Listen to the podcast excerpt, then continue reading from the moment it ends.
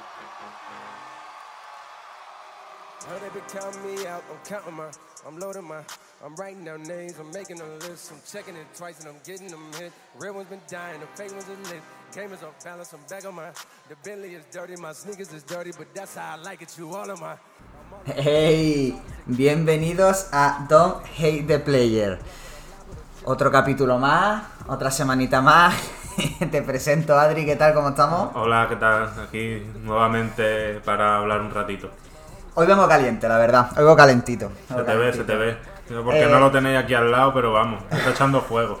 que me he enterado de que Lunay es fan mío y ha utilizado un tema en su nuevo disco, una instrumental. Bueno, la ha remixeado en realidad, para ser honesto, eh, de mi tema de Crash, tío. Tu tema que, oje, tuvo buena acogida, la verdad, fue de, de los que más visualizaciones ha tenido y oye. Y, ha, dicho Lunay, pues hombre, si este tío ha triunfado, pues me toca a mí. Me lo llevo para casa. Qué fuerte, tío, qué fuerte. Bueno, a ver, en fin, para quien no lo sepa, al final esto es normal. Claro, yo explica cómo va el tema de los beats. Claro, claro. Yo ese beat lo pillé em, con ah, licencia. un inciso. Nosotros nos pensábamos que este podcast lo iba a financiar Lunay, pero para, no, se, ve que no. se ve que no.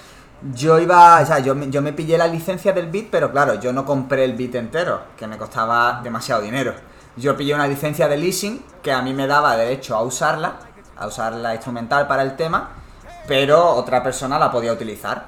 Y se ve que, pues por lo visto ha gustado. Sabes que el estilo que tú tienes, si, no Te, si no te pega es por, cosas de la vida. Pero... desde luego, esto lo demuestra, ¿eh? que, si no me pego es porque no porque hay, un complot. Pues todo se andará. Igual escuchas esto Luna y te contrata de Ghostwriter o algo de eso. ¿Quién sabe? Ojalá, ojalá que no. A ver, aunque sea de en plan séquito. pero bueno, vamos a. Ya, ya descargado, ya descargado.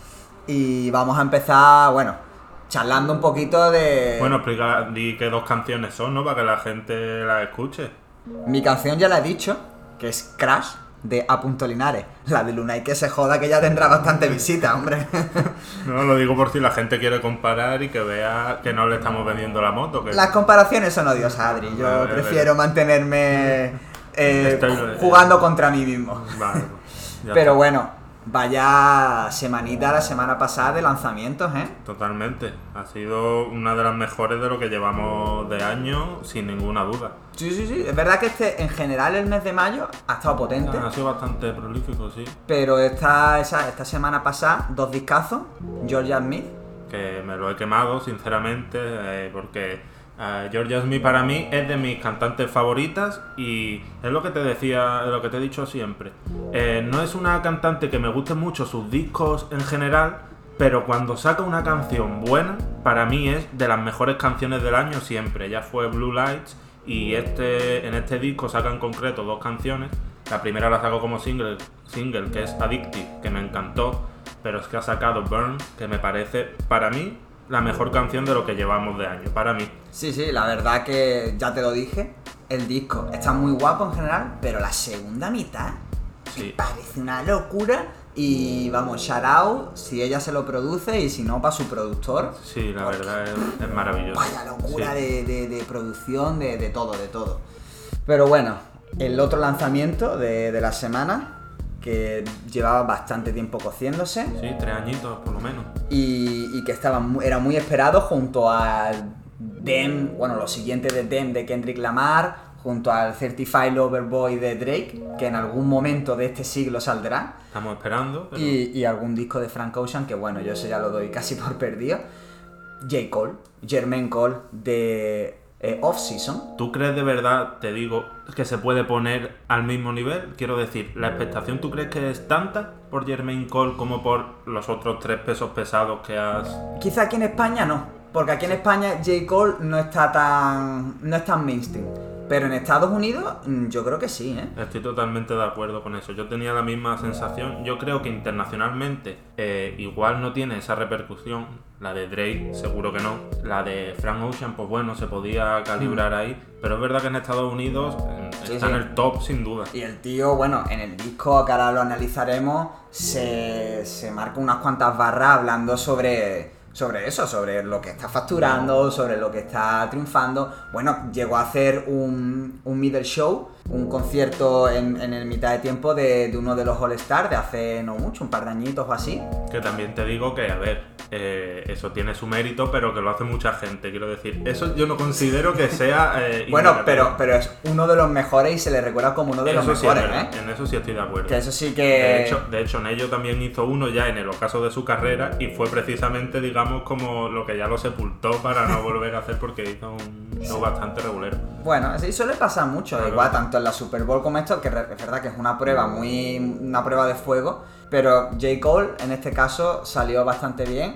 Y ya te digo, yo ahora mismo creo que la industria estadounidense, quitando todos los, los hype, véase los Lil Baby, eh, 21 Savage y estos que van saliendo nuevos.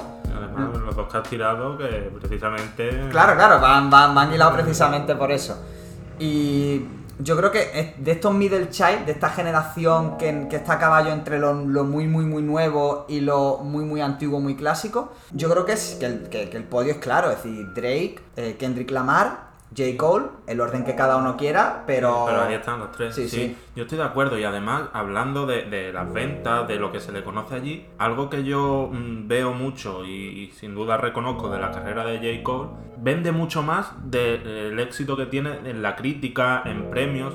Vende mucho más, es número uno casi siempre Sí, y le respalda mucho más el público que la crítica o, Hmm. o la academia. Sí, sí, y siendo que la crítica normalmente también Sí, está, claro, está también, con él, claro. Pero no tiene ese tirón que tiene Sí, la no tiene el hype, no tiene el hype. Porque es verdad que si tú escuchas sus canciones, no son canciones de, de pegarse rollo como, de- como Drake, como, como cualquiera de Drake con Rihanna, Take Care, Hotline Bling. No tiene un bombazo mundial que se haya escuchado en todas las partes del mundo, diría yo. Claro, claro, entonces es verdad que tiene un perfil siempre muy potente, muy guapo, canciones muy bien. Él además se produce también, aparte de, de su combo de productores, él también siempre está involucrado y se nota que hay un trabajo potente. Así- Quizás no role, no role models, quizás es la canción más escuchada allí, ¿no? Sí. Pero, pero creo que fuera de Estados Unidos no tiene ese recorrido No, no. que ha tenido. Y, y ahora después, cuando, cuando vayamos track por track en el disco, te voy a decir porque me ha sorprendido mucho el tema más escuchado. Y ahora te diré porque tengo aquí la, la cifra de, de los streams de Spotify, que me sorprende mucho, no por la calidad, no, sino, no sé, pues porque me sorprendía viendo otros tracks que había en el, en Que te parecen mejor, ¿no? O mejores. más que mejores, no, porque es verdad que puede ser el mejor del disco, el más escuchado, pero sí más escuchables. Mm. Sí que es más de, que en una primera escucha tú dices, guau, temazo, me lo repito. pum, Aquí yo pum". estoy hablando ahora mismo un poco a ciegas porque es que no sé qué canción es exactamente la que tiene. Claro, bueno, deja, el- deja prefiero misterio para el final. sí. exactamente. Y bueno, vamos a hacer un pequeño análisis track por track, como ya he dicho. Bueno, pero primero, primero vamos a hablar un poco, ¿no? De, de la trayectoria un poco de Jermaine Cole, quizás. Sí, ¿no? sí, claro, claro. Por Entonces, eso digo, vamos a hacer un poquito como hicimos con Zetangana, ¿no? Claro. Un poquito menos extenso, porque Sí, tampoco claro. vamos a dar tanta chapa como aquella vez. Pero sí, siguiendo un poquito ese rollo. Entonces, J. Cole, que empieza en lo que para mí es un final de era. En principios de 2010 y finales de los 2000, principios de 2010. Sí, final de década, principios de nueva Claro. década, ¿no? Que precisamente ahí es donde empiezan también a despuntar mm, Drake, que ya había despuntado un poquito antes, pero Take Care, que es de 2011, y, y también, el, también Kendrick Lamar, eh, Frank Ocean con Chandler Orange un año después, en 2012. Sí, bueno, eh, pero Kendrick Lamar también fue en 2012. Claro, porque- fue Good Kid, Mad Porque City. una cosa es que a mí me sorprende es que Jermaine Cole desde el primer disco se pegó. Sí, se sí. pegó allí de una manera que es muy difícil. eh, porque Frank Ocean vino de, de mixtapes que tuvieron éxito pero no llegaron. Kendrick Lamar el primer disco fue pasó sin pena ni gloria, como De, hecho, mucha gente cree que el primer disco es eh, Good Kid, Mad City, Claro. cuando realmente es el segundo. Exactamente, pero claro, es lo que tiene. Tú te quedas con el primero que escuchas y el primero que escucharon de Kendrick fue Good Kid. Y un tío que representa las barras, barras puras, eh, duras, que juega con la lírica, me parece brutal la manera que tiene de jugar, sin perder tampoco esa melodía, ese flow, ese vacile. A, ni- a nivel flow a mí me parece de los mejores. ¿eh? Sí, sí, sí, a, mí me parecen espectáculos. Te saca 40.000 flows diferentes, te puede hacer un estribillo súper melódico. Mm, Para mí, mm, a nivel musical, de lo mejor que hay ahora mismo, incluso mejor que Kendrick para mí. Sí, sí, sí, sí, por supuesto. Pero es verdad que Kendrick juega mucho con la voz. A poner la voz, la voz de pito esta que Sí, suele a- poner. como cambiar personajes, ¿no? Claro, pero en verdad que sacando melodías y sacando flows, para mí no tiene la calidad que tiene, que tiene J. Cole. Porque es que la voz de Kendrick, aunque cambie de. es la misma, es, es igual de reconocible. Eh, Este tío te mete un flow agudo, un grave, mm, no lo, no lo pillas, dice, ahora está cantando o es otro cantante. Y con eso no te pasa con Kendrick. Y que además, una cosa que me parece brutal, que suele hacer, bueno, que ha solido hacer mucho, es sacarse un disco sin ningún featuring. Bueno, Y- a eso ya y- y llegaremos colar, porque. Claro, claro, y colar disco, pues, ¿cuál, ¿cuál fue el primer disco que llegó número uno? ¿Él llegó con el primero Sí, ya? me parece que llegó con el primero, sí. Sí, que estamos hablando que, que el tío no fue llegar de top up, pero, pero claro, es que normalmente, encima, no es que sea un tío que colabore mucho en sus discos, es verdad que el tío saca mucho tema. Tien- Tiene un poco de trampa eso que estás diciendo, porque es verdad que los dos primeros discos sí tienen colaboraciones bastante potentes, ¿eh? Mm. En el primer disco, si no me equivoco, con Missy Elliott, por ejemplo, con 50 Cent, me parece. o No, el primero no era con 50 Cent, era con No, Jay-Z. Era con Jay-Z. Sí. Sí, sí. Jay-Z, Drake, Missy Elliott y Trey. ¿Ves? Son, son colaboraciones bastante potentes. Y en el segundo, además, eh, colabora con, para mí, dos canciones suyas más conocidas. Primero con Kendrick Lamar y después con Miguel, que los dos venían en el año anterior de reventarlo, de partirlo. Miguel ganó, me parece, la mejor canción por Adorn, que me parece Un temazo. para, para mí, yo sigo escuchándolo todavía porque me parece una de las mejores canciones de la última década. Y si no se la ha escuchado a alguien, que se la ponga porque es tremenda. Y o sea, él al empezar sí tiene colaboraciones bastante potentes, que es lo, es- es lo normal. Es a partir del tercer disco donde dice, "Mm, yo tengo un proyecto personal y esto quiero hacerlo así. Y es en el tercer disco cuando se decide a hacer un disco entero sin ninguna colaboración. Un disco que dura, creo, una hora. Una hora, cuatro minutos y 39 segundos. Para Casi ser nada. más exacto. Y lo hace sin ninguna colaboración. Estamos hablando del 2014 Forest Hill Drive. Mm, Y además un tío que tiene mm, una capacidad de storytelling brutal. Para mí ahora mismo, a nivel canción, porque luego el concepto que se trabaja de un disco es diferente y ahí Kendrick yo creo que gana mucho. Pero a nivel de canción, yo creo que ahora mismo posiblemente de los mejores storytellers que hay, al menos en Estados Unidos. Es que te voy a decir una cosa que a mí me pasa con él. Eh, me parece que es muy profundo, pero siendo muy directo. Y me parece una de las claves en la música y en todo, porque eh, en todas las artes. Porque si tú te pierdes en cosas que no te entiende ni Dios, al final no estás transmitiendo el mensaje. Y él es capaz de transmitirlo, de ser muy profundo, de un mensaje que, que- que cala, pero con frases que, que- te llegan en un primer momento. Y a mí además me gusta su historia de cómo empezó, bueno, no de cómo empezó, sino de cómo llegó a fichar por el sello de Jay-Z, porque bueno, para quien no lo sepa, eh, J. Cole es de eh, North Carolina, que bueno, es un estado mm, de... Mediano, pequeño, ¿no? Sí, mediano, pequeño, económicamente no es de los más potentes, ni poblacionalmente, ni en general nada. En Estados Unidos es un estado, pues eso, de los estados menores, podríamos decir. No hagas comparación aquí para no ofender a nadie. Claro, claro, es que me lo, me lo he pensado. Sí, es que te estaba viendo que ibas a hacer una comparación y digo, no va a pero salir bueno. Y que ya eso ya de por sí es, es complicadillo, pero bueno, se va para Nueva York tal, le pasa su demo a Jay-Z con toda su cara, tío. Toma. Jay-Z, mi demo para que te la escuche. Y Jay-Z lo flipa. Y dice, pues para Rockefeller. Bueno, a Rock Nation. Sí, vamos. Rock Nation y a partir de ahí pues a petarlo. A Sí, petarlo se montó como su crew, su sello Dreamville, que también ha sacado un par de recopilatorios con ellos más adelante. De hecho, entre, entre el último disco y este disco, eso, los dos, creo que sacaron, sacaron los dos recopilatorios. También bajándose barras todo el colectivo a tope. Es que cuando está el talento, cuando está el talento se despliega en cualquier lado. Eso es así. Y al final siempre se abre camino. Y yo creo que es algo de lo que hablan mucho en sus canciones, de que al final, con, con esfuerzo, con trabajo, eh, ese interludio con Lillard, que ya hablaremos de él, yo por mis huevos, pues llego a donde tengo que llegar. Sí, sí. Y bueno, los datos están ahí. Quien quiera chequearse la Wikipedia puede ver que ca- cada disco que saca número uno en Estados Unidos, en las listas generales, aparte de las de rap, obviamente. Eh, números altos también en, en otros países, todos platinos, como mínimo platino. Algunos dobles, incluso triples platinos. Sí, de hecho, COD me parece que fue número uno en bastantes países. ¿eh? Sí, sí, aquí tenemos número uno en todos los países de, de habla inglesa.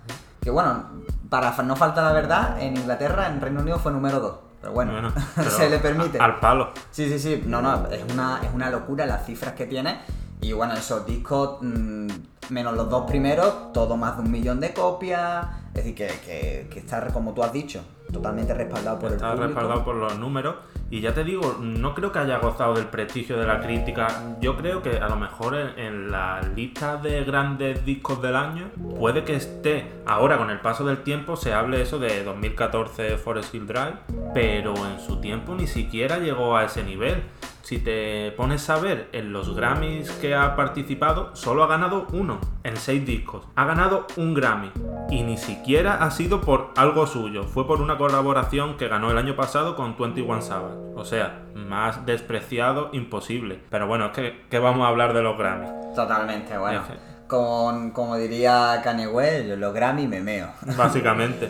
es que una cosa muy curiosa es, lo hemos hablado, en 2011 sale él y en los Grammys de 2012 pierde al mejor artista revelación, que sí que perdió con Bon Iver, que bueno, es un grupo que es bastante conocido allí. En 2013 Frank Ocean pierde también el premio a nuevo artista con Fan, que la única canción que sacó es We Are Young, ¿vale? Y a partir de ahí todo cuesta abajo. Pero es que hay un... Bueno, a ver, la única canción, igual que Frank Ocean, vamos, que Pero no, no tiene el mismo No, impacto y lo sabe, aparte obvio. del troleo. Pero es que el dato que viene ahora te va a gustar más todavía. A ver, en sorpréndeme. 2014, un tal Kendrick Lamar pierde el premio a la mejor artista revelación contra un tal Macklemore.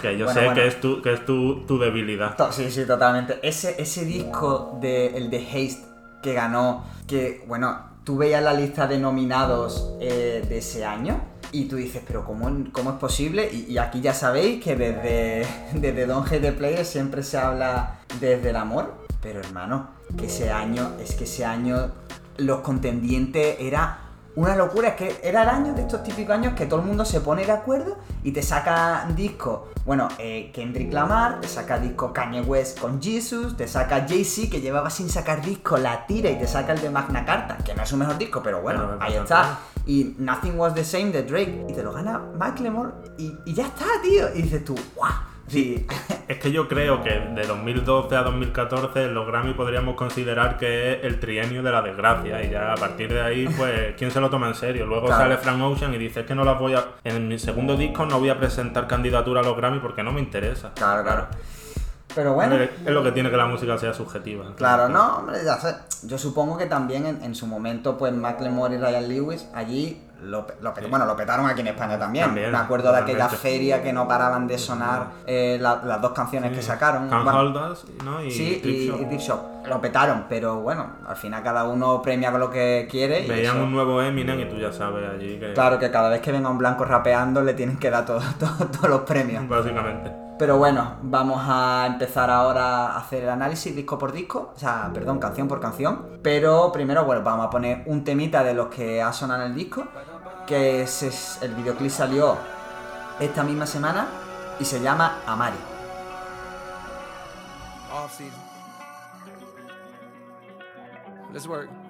Hey, plotting my escape. This game, riding niggas fake. Got a couple M's hiding in the safe. Imagination turn a Honda into Wraith. I was doing 80 on it in the interstate. Trying to make it back before my class start. Country nigga never seen a pass for it till I popped off and got a bag for it. Now I'm at the garden sitting half court. Watching Junior catch it off the bad boy. Bill nigga never seen nothing except a fucking triple beam jumping. Good dope, leave a fiend crumping. Made it out, it gotta mean something. Either you gon' hustle or that nigga Uncle Sam got your ass re-enlisting. Two six murder scene pumping. Better leave it tucked if you ain't dumping. Pow pow, nigga, he slumping. Twelve coming, we ain't seen nothing. Time chain, niggas ain't rumbling no more. Now what for? Hungry for more. If you solo these vocal, listen close and you can hear grumbling. Tie and I'm still munching. Big bag, never fear fumbling. Won't smoke, nigga, don't choke. I'm a whole fucking nicotine company. Dream the army, not a navy. How could you ever try to play me? Kill him on a song, walk up out the booth, do the Westbrook like a baby. I never fall out with the bro. Hey, when your family turning a foe. We had a penthouse on the road, interior decorated with the hose. Just like a multiple truck getting shows. My niggas like any, many, money, more. Scoop up a dime piece like we homeless, then we gon' send them back pigeon toe. Out of the concrete was a rose, and windows was cold. Had to go over and stand by the stove. We from the southeast, niggas know this where the ops creep real slow. Won't vote, but they mob deep with the post. I punch the time sheet, not no more. And now my assigned seat is a thorn. Plotting my escape, this game riding niggas fake. Got a couple M's hiding in the safe. Imagination turn a Honda into Wraith. I was doing 80 on the interstate, trying to make it back before my class start. Country nigga never seen a passport till I popped off and got a bad for it. Now I'm at the garden sitting half court, watching Junior catch it off the bat board. Bill nigga never seen nothing except a fucking triple beam jumping. Good dope, leave a fiend crumping. Made it out, it gotta mean something. Made it out, it gotta mean something. Made it out, it gotta mean something.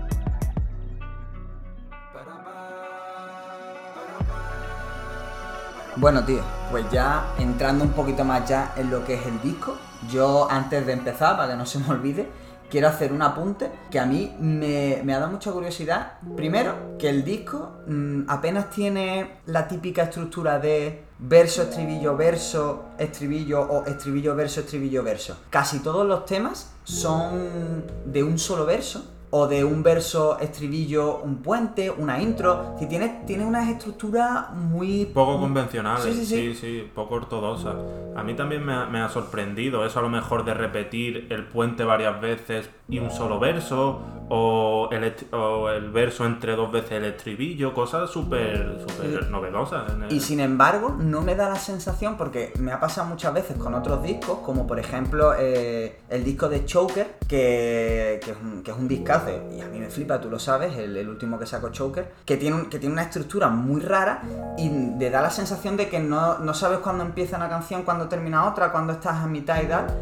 Aquí no, aquí está como todo muy bien acotado. Aquí se- termina y termina y empieza la siguiente. Claro, y, pero la estructura es muy rara y sin embargo no da la sensación de rara, de liosa, de que, de que estás escuchando algo distinto. Da la sensación de dinámica, de, Sí. de dinamismo. Exacto, exacto. Y eso por ahí, lo primero que me flipa, y ya empezando un poquito, mm, de- degranando un poquito lo, lo que se ve, ¿no? Esta nomenclatura que hace. Eso te iba a preguntar lo primero, ¿por qué los espacios? ¿Por qué tantos espacios? ¿Tú le has encontrado algo? Yo, yo no le he encontrado sentido, pero bueno, yo creo que también es una manera un poco, creo que de llamar la atención, Mm, casi. Pero... que en el buscador haya que poner muchas barras bajas y eso. Sí, sí, sí. otra explicación. Pero, pero bueno, no sé, verá que también es curioso, es, es- es visual, es visual.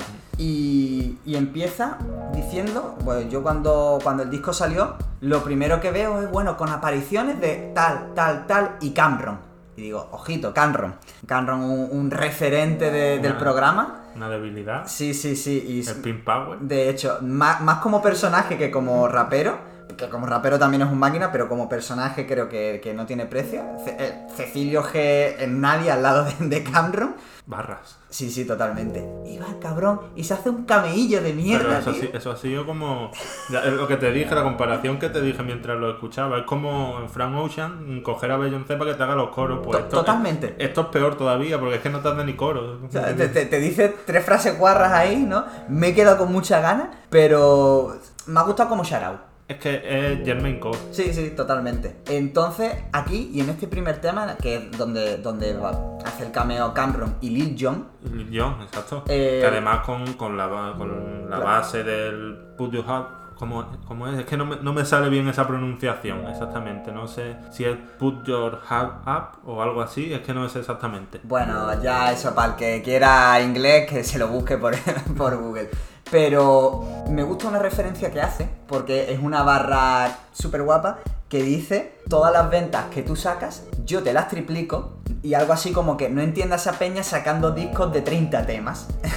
Yo, que ya he dicho aquí varias veces que soy muy fan de los discos cortos, no porque sea corto y nada, sino porque creo que es como mejor se condensa una idea. Y este disco son 12 canciones y 40 No llega a minutos. 40, creo. Claro, son 39 con algo. Me parece que está muy bien condensado y el tío encima en el primer tema te suelta esa barra. Porque claro, mm, gente que se saca discos de 30 temas, de 2 minutos el tema, en los streams lo peta. ¿Por qué? Porque tienes 30 temas para streamearte de 2 minutos. Entonces los streams suben Claro. con muchos temas y poca duración. Pero es un poco como fake, ¿no? Claro, es un poco, es un poco ajustarte a, ¿cómo podríamos decir? A la industria de ahora, Claro. ¿no? Antes la gente que... A los algoritmos, ¿no? Claro. Entrenar a los algoritmos, ¿no? Como haces tú con Twitter bloqueando a Claro, bloqueando a fachas, pues igual eh, se entrena el algoritmo así. Antes, cuando tú sacabas un vinilo, mm, tenías que ajustarte a los 40 minutos de duración, o si no sacabas un doble vinilo. Sí, con la cara a cara B. Claro, ahora no, ahora la duración es ajustarte al algoritmo de Spotify, a que el... A la brevedad. Claro, claro. Y sin embargo, bueno, él suelta eso y dice, "Ah, haciendo discos... Y no es especialmente un disco de canciones largas, tiene... No, son bastante cortas. Sí, sí, menos Salvo un par de ellas. Que pueden superar los 4 o 5 Sí, minutos. Claro, pa- para, mí una canción larga es 4 minutos para adelante. Mm. Y solo hay dos, concretamente. Que Let Go My Hand y The Climb Back. Que son, son la- las dos únicas que sobrepasan. Es decir, que no es un disco con canciones largas, pero lo que tiene que decir lo dice. También ayuda a esa estructura, creo yo. Sí, totalmente. Y hace, hace que sean más cortos. Tú tienes un verso solamente y si no quieres que la gente se muera de aburrimiento repitiendo 40 veces el estribillo, tienes que hacer canciones cortas, no te queda otra. Claro, y es verdad que sus versos, primero que son densos, o sea, tienen a nivel lírico, tienen densidad, y que no son 16 barras, que normalmente suele meterle más barras, y son versos más largos, porque también es normal, por eso las canciones duran 2-3 minutos, son con solo un verso. ¿Y a ti qué te parece este tema? Más allá del falso cameo de, de Cameron y de Lee John. A mí me ha gustado, pero no, no, no es de mis favoritos. Ya te avanzo lo que yo pienso y es un poco me pasa como con Georgia Smith. Me ha costado arrancar y me gusta mucho más la parte final que el principio. No me parece un mal tema, me gusta mucho que esté Canron, pero se me queda aún así un poco... ¿A ti qué te pasa? Sí, este? a mí más o menos igual, ¿no? Más allá de la referencia que me hace gracia y me gusta, porque, bueno, se ve que también hay gente de la industria que piensa en eso, ¿no? Que... Y la, no, y la parte de Lil Jon te hace Sí, volverte sí. loco, eso sí que te lo reconozco. Claro, y también, bueno, Amari, el, el tema que hemos puesto antes, continúa un poco con la línea, es un poco además líricamente también, habla como, bueno, referencias al pasado, como de, de, de dónde yo vengo, de tal, y... Y ahora aquí sentado en el Madison Square Garden, ¿no? Claro. Dice algo así, es como un- una de, de las muchas referencias que tira al mundo del baloncesto, ya que hemos estado hablando de la NBA, del, del show en el entretiempo, una de ellas, y, y un poco retrotraerse a los orígenes, que lo hace mucho en todos sí, sus sí, en todo el disco. Y, y sobre todo en este, es como, eh, como un disco muy de chavales, porque él ya lo ha anunciado que el siguiente disco eh, es el último, eh, The Fall Season, que ya tiene nombre, aunque no tiene fecha ni nada. Y está en este disco como todo el rato diciendo, chavales, acordaos que, que se acaba. Que no hay más. Y bueno, se aprovecha. Totalmente. Y ya que una cosa que quería rescatar de antes, ya que has hablado tú de sus orígenes de North Carolina, es algo que recuerda mucho él en toda su discografía, ya que estamos hablando de la vuelta a los orígenes y tal, como se nota en el, en el título del disco de 2014 Forest Hill Drive, eh, es algo que a él le marca y que, y que hace propio ese dicho de que el número que más te marca en tu vida es el código postal, es donde naces. Eso te marca todo y es, es un indicativo muy evidente de la música que hace Jermaine Cole. Totalmente, porque además es muy difícil encasillarlo en alguna escuela. No es Eso te iba a preguntar. costa este, no es costa oeste. Es como muy ecléctico. Y yo creo que, claro, porque Que si coge lo mejor de todo. Exactamente, y a ver que hoy en día mm, un rapero de Nueva York te está haciendo trap y, y un ra- rapero de Los Ángeles está haciendo eh, Dirty South y tal, pero sí que es verdad que todavía hay escuelas con sonidos identificados por, por zona, pero, pero es verdad que este tío es muy ecléctico. Sí, y aparte es verdad que aunque siga habiendo gente muy encorsetada, yo creo que ya se ha perdido. No es lo mismo que en los 90. Claro, claro, por supuesto que no, porque bueno, todo el tema ya, el movimiento, la industria ya ha crecido tanto que ya las conexiones El son mucho mundo, más- el claro. mundo está globalizado, ya las fronteras cada vez tienen menos sentido. Claro, claro, incluso también en, eso, en, en la propia música. Luego el tema de My Life, aquí es donde él precisamente habla de su, de su retiro un poco, de- del disco siguiente, cuando saque de Fall Off y demás. Y esta es la primera canción de pocas que hay, donde hay dos versos. En este caso, el de 21 Savage, rapero que a mí, bueno, ni fu ni fa, no es de esta nueva escuela, no es de los que más me gusta. A mí sí me gusta, yo tengo que, decirle, tengo que decirlo que a mí sí me gusta. No es de mis favoritos, pero yo lo disfruto escuchándolo y me parece que, que está bastante bien, ¿eh? Sí, yo, bueno, a ver, mm, me, me he quemado muchas canciones suyas, me mola, pero tú me dices ahora que así un, un top 3 rápido rollo de cabeza de lo último, y no me sale decirte 21 Savage, la verdad. ¿A quién pondrías tú por delante? Ya por preguntar. y- Mira, pues hablando al propio Lil Baby, lo pondría. Y incluso algunos de los raperos muertos últimos. Es decir, a, a Pop Smoke, sin tampoco fliparme a muerte, ¿no? Pero me parece que para mí está un poco por encima, bueno, estaba un poco por encima de, de 21 Savage. Y tengo que decirlo porque aquí nos gusta dar crédito a todo el mundo. También aparece Morray, Morray, no sé exactamente cómo pronunciarlo. Yo hoy tengo problemas con las pronunciaciones. Perdonadme, ¿qué le vamos a hacer? Que además es de la tierra de, de Jermaine Cole, de North Carolina, y ahí la, la tierrina pues le tira él Le también. tira, le tira. Luego, eh, Applying Pressure, que para mí es el- uno de los temas más raperos y que da nombre al pequeño documental como making of del, del disco. Que yo recomiendo que al todo el que le mole el disco y demás, que se vaya, se lo chequee, no, no llega a los 20 minutos me parece. Y está interesante un poquito, ve un poco el, el- el workflow que tiene y demás y está guapo. Yo la verdad aquí no me voy a tirar pisto, yo no me lo he visto. Mm, Igual me lo veo, pero a esto no he llegado. Sí, Vale. bueno, eh, eh, tampoco te esperes gran cosa, ¿sabes? Es como eso, un poquito el workflow, el tal, como típico mm, vídeo que se hace uno de gira, ¿sabes? Con, con pequeños vídeos, pequeñas imágenes, pero está guay, ¿no? Por, por meterte un poquito más en la... En, en- en eso, en lo que sería el mood del disco. Y el Ah. siguiente tema también muy rapero. Bueno, pero ya va a pasar siguiente. Ah, bueno, Déjame bueno, no sé, quiero- dime, dime, dime. Es que la verdad que para mí, es verdad, Applying Pressure mm, me ha gustado, pero que tampoco tenía mucho más. Pues yo estoy, yo estoy totalmente en contra de eso. ¿Sí? Para mí, no te voy a decir que sea mi tema favorito porque no lo es. Pero es en el primer tema que veo exactamente dónde quiere ir. Para mí Fíjate. es el cambio de tendencia. Y está antes de la mitad. Pero aquí dije, mm, me gusta. Creo que sé por dónde va el camino que quiere elegir. Así que mm, yo diría que le dé otra escucha que puede que te guste más de lo que, de lo que te ha gustado. Hombre, no, sí, me flipa, pero es verdad que, cuan- que, que chequeando las líricas y un poco tal, es como que se me quedaba un poco más redundante con respecto a los otros, ¿no? Y bueno, ahora sí, eh, Punching the Clock, donde hace ese cameíto, eh, otro, otra referencia a la NBA, Damian Lillard. Que yo aquí he encontrado un significado. Eh, fíjate dónde te digo. Ojo. Para, para mí, seguramente para Jermaine Cole no tenga esa. Pero Exclusiva. para mí, Damian Lillard, de la última década, posiblemente sea el ejemplo del eterno infravalorado. ¿Vale? Es, el, es el- uno de los mejores bases de la NBA. Siempre se le ha colocado por detrás de Westbrook, por detrás de, de otros. eh, siendo mucho más decisivo en playoff, teniendo, bueno, no te voy a decir la corona porque la corona la tiene LeBron y hasta que se retire la va a tener seguramente, pero siendo de los mejores jugadores de la liga y hasta hace poco no estaba en las quinielas nunca. Y yo creo que esa es una manera de decir, mm, me siento Damian Lillard. Sí, podemos ¿Sabes? decir que J. Cole es el Damian Lillard del rap. Para mí, pues posiblemente. Y, y además manda un mensaje, que ya lo he dicho antes, ese de el trabajo duro, de hemos llegado donde hemos llegado porque aparte de que somos buenísimos nos hemos esforzado, ese, ese argumento tan, tan estadounidense de la meritocracia que... desde Me da aquí- gracia, no me de- Desde aquí nos cagamos la meritocracia, pero oye, eh, es, es algo que allí se lleva mucho. Y que se lo digan a Lunay si no. Tenía que salir, oye. Hombre.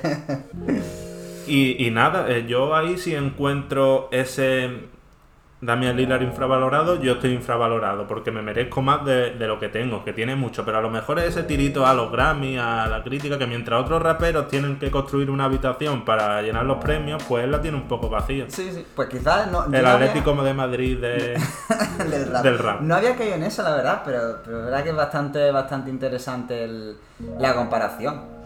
Pues, y, fíjate, pues yo creo que para mí, con, con estos primeros mm, cinco temas, es como que se cierra un primer bloque. ¿no? Yo, para mí está dividido el disco como en tres bloques y yo creo que aquí es como que se cierra el primero. Porque son temas más, no voy a decir simples, porque no son simples, pero sí con, con estructuras más estándares, con instrumentales... Producciones, yo Sí. sobre todo las producciones, Claro, las veo. es estándar, bueno, bueno, estándar, entendiéndose, ¿no? El nivel de producción que está manejando esta gente. Una producción más estándar, un toque más clásico, tirarte tus barras y tal, y, y para adelante. Y además que temáticamente, para mí, como que estos cinco temas eh, van un poco todos en la misma línea. Si yo divido el disco ya para, para ir escuchándolo ¿no? o analizándolo en esa clave, para mí el disco está en tres bloques. Un primer bloque donde eso habla como lo que hablamos en el primer tema de estoy aquí, mira después de todo lo que he hecho, tal y cual, mm, como un poquito más de flexeo. Un segun- una segunda parte un poco más mm, introspectiva, con cositas más profundas y demás. Y un final donde vuelve otra vez al principio a decir lo mismo que en el principio, pero con un toque más melancólico, como un toque más estoy aquí, pero bueno, y Ya está acabando, esto, ¿no? claro, es un- un- una cosa más melancólica que viene muy bien por lo que representa este disco para su carrera, que es casi el cierre, por lo que representa en el propio disco, que es el cierre del disco, que acompaña muy bien las producciones y que ahora eso lo vamos viendo, se empiezan con producciones mucho más, eh, más secas, más boom, boom, y, a- y acaba con cosas un poquito más melodiosas, sacando unos flows un poquito más, más curiosos, más originales. Eso se va a ver todo, por lo menos mm, yo lo creo, sobre todo en la canción que tiene con Lil Baby, que a nivel melódico me parece una locura. Que ya llegaremos, pero, pero yo lo dejo ahí como Sí, sí, sí. Ahora vamos a con eh, 100 Million. Mi- bueno, este tema es que mm, yo voy a, voy a decirlo. Heavy Statement es mi favorito. Es mi favorito, pero sé que va a dejar de serlo, no porque no me mole, sino porque sé que hay otros que van después que con el tiempo me van a gustar mucho más porque ya están entrándome. Pero es que este tema, desde el primer momento, me engorila, tío. Es que es buenísimo. Y aparte una cosa que quiero destacar, que la iba a destacar después, pero la voy a destacar ahora, es el featuring con Bass, los, porque no sé si Eh, aparece Eso te iba a decir, sí, hace dos o tres.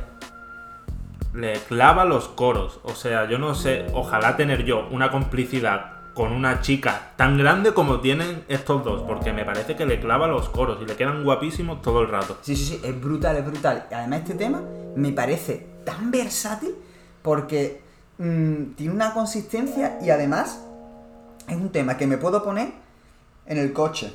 Me puedo poner mientras entreno. Me puedo poner mientras estoy de chill escuchando música. Me puedo poner concienzudo, rollo analizar la letra. Sí, es un tema súper versátil y que y el estribillo, y además repite el estribillo como 20 veces Sí. cuando dice 100 million still on the ground. Y da igual, Sí, da igual, o sea, no, guapo. no, no, te re- no se te repite, no se te hace pesado. Eh, a mí me parece, un- me parece una locura de tema por eso, porque es muy sencillo, pero para mí consigue muchísimo. Para mí consigue una barbaridad con, con- con nada, una tontería, porque es que no tiene. Que, tampoco es un, es un verso, volvemos a eso, a lo mismo. Un verso, un estribillo primero, uno después, unos coros que se van alargando después, pero me parece una locura absoluta, vamos. Además, yo, claro, tú has estado a tope con el Genius. Yo estaba a tope cada vez que escuchaba a una referencia a alguien de la NBA, decía, uy, voy a intentar sacarle un sentido a esto. Y tiene una barra sobre LeBron James. Correcto, la que lo dice precisamente en vez de decirla en el verso. Bueno, es como una especie de segundo verso, pero que es casi un puente, que es Can't leave the game yet, I feel, I feel like LeBron. No puedo dejar el partido, me siento como LeBron. Que además parece casi premonitorio, ¿no? Porque, claro, aquí somos fan de la NBA, somos fan de LeBron y hace no mucho dijo unas declaraciones que impactaron al mundo, que era como que después de esta lesión no iba a volver al nivel que había tenido antes. Luego hace dos noches te marca un triple que elimina a Curry, mete a los Lakers en playoff y un poco se siente el LeBron. Sí, sí, y encima el timing perfecto, ¿eh? Saca el disco el viernes J. Cole, hace esto LeBron justo ahora. pues, Sí, sí, es que Ni, ni, El ni don queriendo. Sí, sí, totalmente. Luego, eh, el tema que tú decías con Lil Baby, donde aquí es posiblemente el tema más experimental a nivel de estructura, me parece a mí. O si no el que más, uno de los que más. Y a mí es, no sé si el que más me gusta, pero me encanta. Es que me encanta. Me parece que si es experimental, experimentan bien. Sí, sí, no, desde luego, desde luego. Es que, vamos, si tú te empiezas a mirar eso, el, el verso, el estribillo, un post-estribillo, un puente, el, el verso de Lil Baby. Claro, pero al final. Parece una construcción de Calatrava, ¿no? Claro, claro, pero además, pero claro, como te lo hace de forma larga, parece que, que te está metiendo un, un verso largo con un estribillo en medio. Y, y tira para adelante.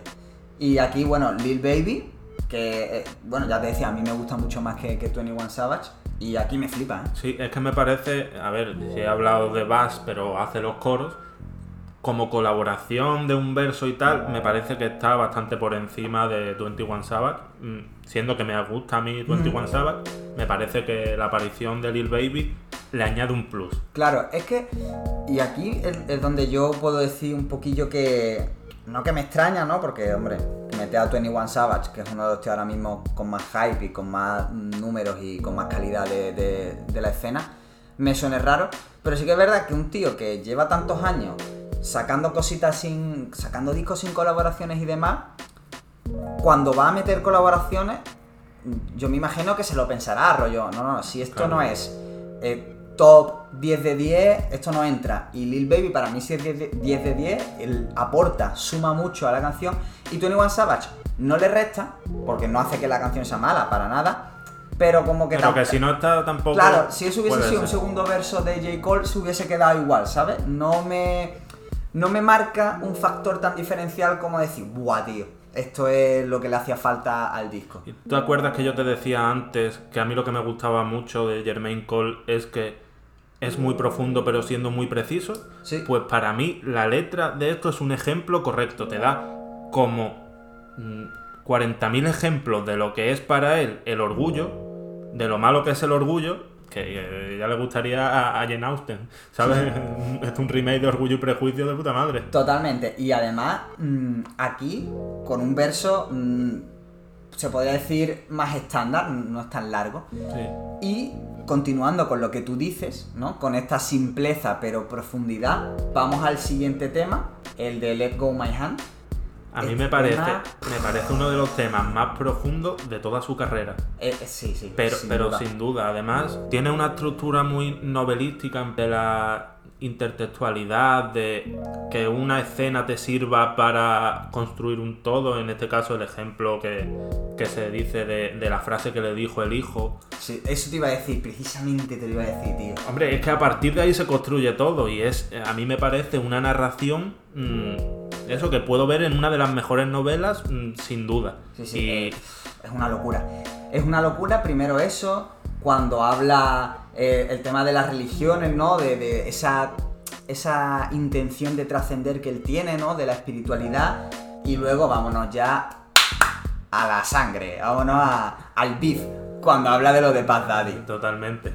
Eso- Sabía- Yo sabía que lo iba a sacar en cuanto, en cuanto escuché que hizo referencia, digo, me lo apunté, digo, de esto va a querer hablar seguro. Claro, porque bueno, para quien no lo sepa, se rumoreó Sí, aquí vamos muy de cultureta, muy de profundidad. Hemos hablado 10 segundos de, de- de la letra importante y ahora nos vamos a tirar 3 o 4 minutos de salseo. Es que es lo que hay. Bueno, es que claro, el- es que esto fue un, un acontecimiento realmente, porque fue a principios de, de la, de- de la década pasada, eso, 2013, eh, 14 así, casi mediados. Eh, J. Cole ya estaba en una buena posición. Estaba pegado ya. Claro, claro. Kendrick Lamar también. Pegadísimo. Y bueno, y Pat Daddy y Jay-Z, que llevan siéndolo pues desde los 90. Y bueno, había una fiesta, después de un- una posfiesta precisamente de unos Grammys, donde, donde J. Cole celebraría no haber ganado nada, igual que Kendrick. Básicamente. Y y, bueno, Viene, no, no, es que ahora viene lo, lo- lo guapo. Se rumorea que hay una pelea. Que hay una pelea entre mm, Puff Daddy y J. Cole. Luego esta pelea fue desmentida por todo el mundo, por el manager de, de Jay-Z, por el manager mismo, de J. Cole. por el de J. Cole, por el propio J. Cole, por par- todo el mundo, todas las partes lo negaron. La cosa es que, que J. Cole acabó fuera.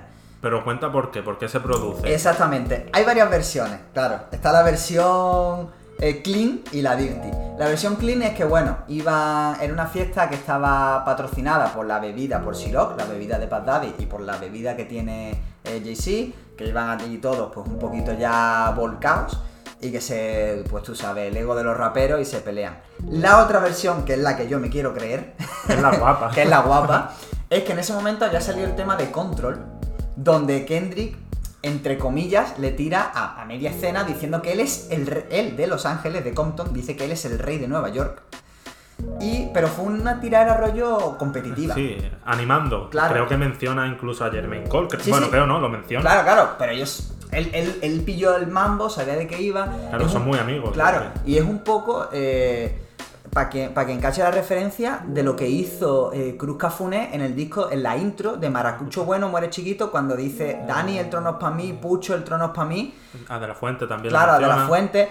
Pues es lo mismo, ¿no? Pero lo hizo Kendrick Lamar, con, imagínate, antes y con la gente más potente del panorama mundial de la música rap. Y Que lo gracioso, aparte de todo, es que empieza a tirar a todo el mundo, incluso a los que están cantando con él en esa canción. A Big Sean, a Jay en, Electro- Jay en Electrónica. Sí, sí, eh, pero porque, porque él sabía que eso, que no era una tiraera rollo mal, sino... Sino, chavales, hay que aumentar el nivel. Claro, claro. me voy a quedar yo con todo y necesito que hagáis pues lo que tenéis que hacer. Y por ejemplo, sale el disco, el mejor disco de Jermaine Cole sale ese año, igual, seguramente influenciado pues, por, por- por ese beat. Claro, y por lo que sea, Paz Daddy no se lo toma muy bien. por lo que sea. ¿Por qué será? Y claro, este empieza a, a tirarle a Kendrick allí en la fiesta, habrá bebido más de la cuenta, sale J. Cole a, a defender a su amigo, bueno, a defenderle, a eso, a decir, mira, no, que es que es todo tal, y por lo visto la cosa acabó mal. Eso, todo el mundo lo negó, y luego aquí en este tema él dice, mira, que mi última pelea fue con Paz Daddy, ¿quién lo imaginaría? Yo que me compré su disco cuando era chico y que me lo quemé. Se viene a confirmarlo, ¿no? Claro, claro, es decir, lo está confirmando que todo viene aquí, porque de hecho, al final del tema hace una. hace un outro, eh, Didi. Que, que- que ya, o sea, que, que- está todo bien Que y tal. habrán, li- habrán limado asperezas ya, pero bueno, que existir existió. Claro, claro, es decir, que te lo confirman que está guay, ¿no? Que, que se hable de eso porque, oye, está chulo. Tiene, tiene como esa, esa cosa. Y aquí, otra vez, Bass vuelve a hacer unos corazos brutales. Y Black, que para mí ha sido, que, que se escribe 6 Lack, la, la, la S como una B. O sea, la S, perdón, el 6. mm, que para mí ha sido uno de los descubrimientos de este año y que me lo quema muchísimo. Se marca también un estribillazo muy guapo. Sí, pero es que te da la sensación, como hacen tan poco, quiero, cuando hacen tan poco, quiero decir, le da tan poca cancha a, a los featuring que se te quedan con ganas de más. Sí, sí, sí, eso desde luego, desde luego. Pero yo empiezo, yo empiezo a pensar que es una cuestión de ego, porque lo hace Frank Ocean, lo hace él. eh, Drake no lo hace, ¿eh? eso es verdad. Drake no es de los que... Sí, claro, pero porque igual su música no le respalda tanto y necesita más de. Sí, puede, puede. Y después de eso viene el, el single que sacó justo antes del disco, el interlude este. Bueno, sacó dos. eh, este fue el segundo single. El primero Sí, fue claro, este Back, pero el- este, este justo antes, la Justo- semana antes, creo. Justo antes. Eh, hablando un poquito del sur también, le tira un sarau a. Pimp C que para mí, mm, de los raperos muertos, posiblemente sea top 2, junto a Notorious, dependiendo del día.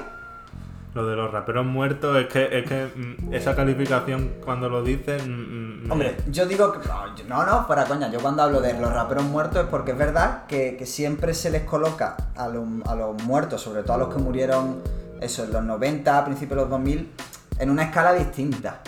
Sí, sí. ¿Qué hubiese sido Notorious Big con respecto a Jay-Z si hubiese seguido vivo? O Tupac con respecto a Snoop Dogg. Al final es verdad que el tiempo. El tiempo rompe un poco con esa leyenda de, de invencibilidad, por así Claro. decirlo, ¿no? O de estrellato. Como lo que se decía en el RB, si Aliyah no se hubiese muerto, hubiese existido Beyoncé- o Rihanna, pues Claro, o, o la carrera de Alilla. Claro, es que la carrera, sobre todo la de Notorious, que fue muy corta. la de Aliyah, ya ves. Claro, mm, estaba hablando de si Notorious no se hubiese muerto y hubiese seguido, hubiese seguido haciendo musicón, pero obviamente hubiese tenido discos más flojos, hubiese tenido épocas de menor crédito y tal. Claro, como se murieron jóvenes o con una carrera pues no tan desarrollada. Es verdad que siempre me gusta aclarar esto, ¿no? Es decir, de los raperos muertos de esa época, porque es verdad que, que, que entran en un, Claro, no en se, un le puede, ranking diferente. no se le puede comparar con lo de ahora ni con gente con experiencia muy dilatada. Claro, claro. Entonces, para mí, de, lo- de los muertos, ¿no? De toda esta gente, Pimp C posiblemente sea, aparte de los más influyentes, en la actualidad. Es decir, que todo el sonido que él hacía y la estética que él hacía, que él llevaba y demás, es de los más influyentes y que tiene un sonido muy, muy, muy guapo. Así que a mí me mola ahí el, el que le tira en el interludio. Pero fíjate, para mí este tema, eh, que lo saque como single, es un reflejo de lo que poco que le importan a él los singles. Bueno, sí, sí, es que se la suda Es que totalmente. pues, te dice, yo lo tengo que sacar un adelanto porque a lo mejor me lo han pedido en la, en la discográfica o... O porque a lo mejor dijo, ah, no voy a sacar. Bueno, venga, lo saco, Venga, eh, ya está, venga, para que lo. Sí, pero, pero esto tiene de single lo, Nada, lo que cero. tengo yo de, no sé, de ingeniero. De hecho, el siguiente tema, de Climb Back, que es un tema, primero, que es el tema eh, más largo. Es el tema, que también por ser single, de largo con más reproducciones. Claro, es que cuando tú lo has dicho, eh, me ha- mm, yo pensaba que era este y, y Mm. creo que es porque es que lleva mucho más Claro, tiempo. pero, este salió claro, yo- aquí, aquí es que yo quería, quería esperarme a este tema porque quería decirlo.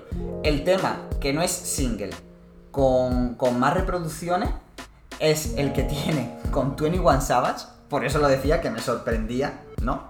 Contando los que no son single. Y de cerca a Mari, que se ha beneficiado del videoclip, y el, y el de Pride is the Devil. Es decir, los dos featuring y el de Amari que ha sacado el vídeo ahora. Suele pasar, siempre los featuring suelen despertar más interés porque, a ver, por mucho que escuchen los discos a Jermaine Cole, precisamente el que él haga discos sin apenas colaboraciones, cuando hace alguna dice, hostia, que nos vamos a encontrar aquí. Claro, claro. Le crea un hype que no tiene, yo que sé, un disco de Pitbull con colaboraciones con todo el mundo, pues. Claro, efectivamente. final- Luego de Climb Back, eso es el tema con más reproducción y el tema más largo, que son cinco minutazos, pero son cinco minutazos que lo merecen.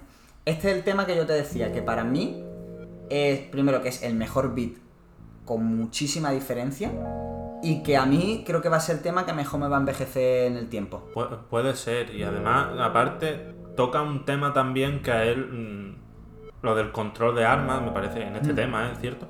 Eh, Sí, bueno, y también habla de eso en el de en el interludio, mm, que habla varias veces porque es verdad que incide mucho en eso. Sí, porque, pero es algo que también ha sido recurrente para él mm, durante toda su discografía. No es que se haya subido a la ola después de, de las matanzas de los últimos años. Él lo ha hecho siempre, pero aquí es insistente hasta hasta la saciedad. Y yo creo que es precisamente por el hecho de ser padre. Por lo que habla anteriormente de- del hijo y tal, del mundo que le quiere dejar a su hijo, muestra esa preocupación que tiene por el, por el futuro. Por, por lo que es ser, por lo que es ser una- un hombre negro en Estados Unidos. Claro, también muchas referencias a la, a la droga, a, a ese, Sí. ese modo de vida. Realmente ese modo de vida de, de armas y drogas tan de- del suburbio de Estados Unidos. Que es verdad que eso, que, que para Sí, mí. en la última parte, en estos últimos temas, precisamente donde toca con más profundidad y más precisión estos temas. Efectivamente, que por eso digo que para mí esta es como sería eso, la segunda parte, la- eh, La perdón, tercera el tercer bloque del, del disco, ¿no? Donde ya habla un poquito más melancólico, un poquito más tal, y donde para mí. Más preocupado por el mundo que le va a Claro. dejar a su hijo, y- por qué y va a para mí ser. suelta lo mejor. que no solo el hijo, el hijo físico, su hijo físico, su hijo de verdad, pero también el panorama. ¿Qué va a ser del panorama cuando Claro. yo me retire? Yo veo esa dualidad ahí. Claro, de hecho, el siguiente tema, por ejemplo, que mm, como que es un- una continuación, no, no en el sonido, pero sí como que se queda como con ganas de, de decir cosas en The Climb Back y Zelda Close, que me parece un tema como rabioso. Como que es el tema con más pum pum pum pum, así más duro en el sentido de, de decir las cosas con rabia. Sí, ¿sabes? este es el que habla de la droga, ¿no? Sí, sí. Y me parece, ya te digo, es que es pura precisión. Es que eh, aquí habla desde las entrañas, que en realidad yo creo que cuando él escribe, pues siempre lo hace. Pero es que es preciso, te habla de, de la droga, de, de, eh, creo que es de un amigo que, que- que se perdió en ese mundo y tal, y te lo cuenta desde las entrañas, tú te lo crees y parece que lo estás viviendo tú. Y me parece, pues, pues por eso, quizá uno de los mejores a nivel de canciones, porque lo que hablamos siempre, los discos de Kendrick Lamar son insuperables en cuanto a estructura, en cuanto a, historia, doble historia, la historia que está por detrás, la que está por debajo. Pero a nivel de una canción, me parece el mejor. Sí, sí. Porque eh, te- a lo mejor empieza y acaba ahí lo que quiere decir, pero es que no le hace falta más. A mí, ya te digo, de la escuela del storytelling más básico, más de eso, del contarte lo que te quiero contar ahora y ya, me parece indiscutiblemente el mejor de, de por lo menos de esta época. Además, tío, es un, can- es un rapero del que te costó arrancar, ¿no? Sí, sí, eh, eh, precisamente él y Kendrick, los dos me costaron mucho arrancar, pero es verdad que cuando les cogí el gusto a los dos, me, me fliparon porque, porque, bueno, yo normalmente suelo guiarme más por cuando escucho en Estados Unidos, quizá por unas ciertas melodías, un cierto sonido en el que ellos no encajaban, ¿no? Más cercano al sur, más cercano a tal. Y, pero cuando entré en el universo que me plantearon, me flipó. Yo, Me flipó. yo conociéndote como te conozco y sabiendo la música que te gusta, a mí lo de Kendrick no me sorprendía tanto porque sí es verdad que podía entender que no, no llegara a ese nivel de gustos tuyos, pero gustándote como te gusta a ti, por ejemplo, Jaco, y ese nivel de, Sí, de- contarte la historia en una canción, de, de temas súper locos, pero muy directos, muy, muy precisos, yo sabía que Jermaine Cole, en cuanto te lo pusieras, te iba a gustar por eso mismo. Sí, sí, sí, es verdad que me costó arrancar con él, pero una vez arranqué ya eh, me flipó, me flipó muchísimo. Y bueno, llegamos ya al último tema, Hunger on Hillside, una vez más con, con bass o con bass, que es el segundo tema que, donde él tiene dos versos, este y, y The Climb Back, y para mí también, otro de los que me va a envejecer súper, súper, súper bien, y me flipa los flows que mete aquí.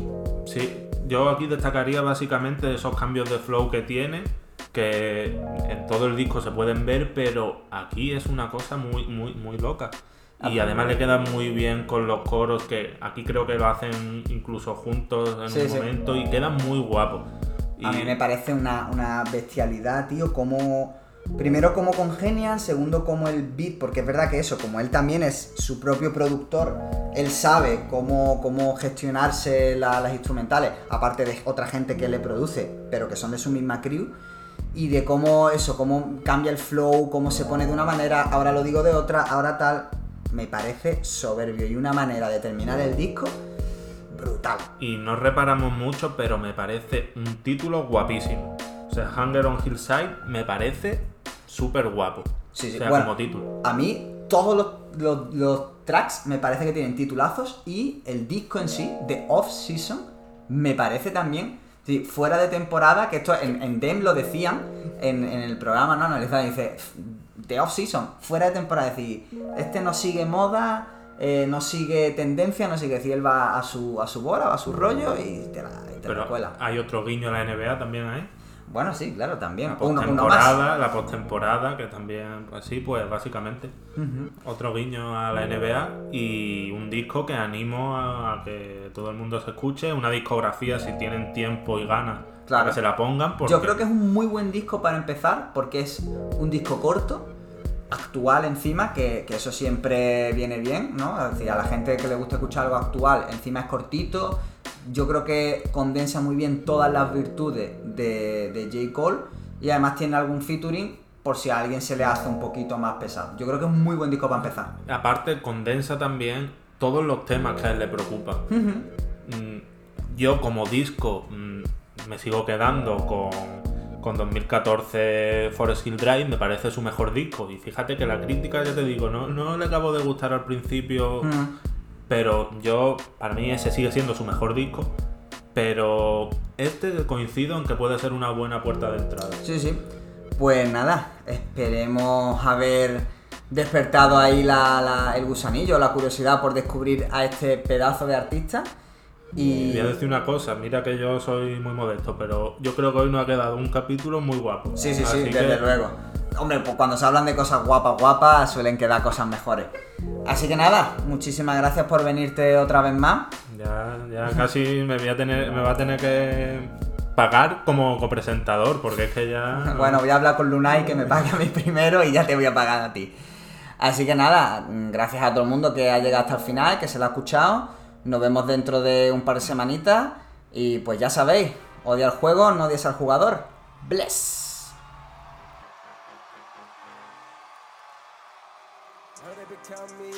Counting my, I'm loading my, I'm writing down names, I'm making a list, I'm checking it twice and I'm getting them hit. Real ones been dying, the fake ones are lit. Game is off balance, I'm back on my, the Bentley is dirty, my sneakers is dirty, but that's how I like it, you all of my, I'm all in my bag, as hard as it get. I do not snore powder, I might take a sip. I might hit the blunt, but I'm liable to trip. I ain't popping no pill, but you do as you wish. Roll with some fiends, I love them to death.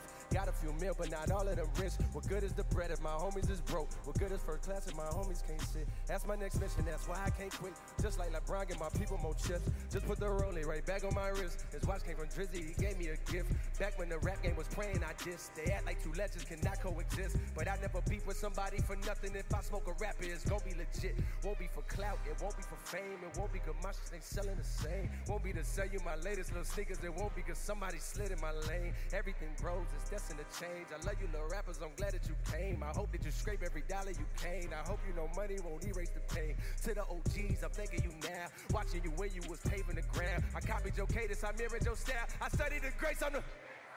How you feel me? You ain't got a choice. I ain't do no promo, still made all that noise. This shit gon' be different. I set my intentions. I promise to slap all that hate out your boy. Heard him and count me out, counting my, I'm loading my, I'm writing down names, I'm making a list, I'm checking it twice and I'm getting them hit. The real ones been dying, the fake ones is lit. The game is off balance, I'm back on my, sh- the Bentley is dirty, my sneakers is dirty, but that's how I like it. You all of my, all of my, all of my, hey, I just poured something in my cup. Hey, I've been wanting something I can feel. Promise I am never letting up. Okay, money in your palm don't make you real. No. Foot is on their neck, I got them. I got them stuck. I'ma give them something they can feel. If it ain't about the squad, don't give up. Hey. I'm dead in the middle of two generations. I'm little bro and big bro all at once.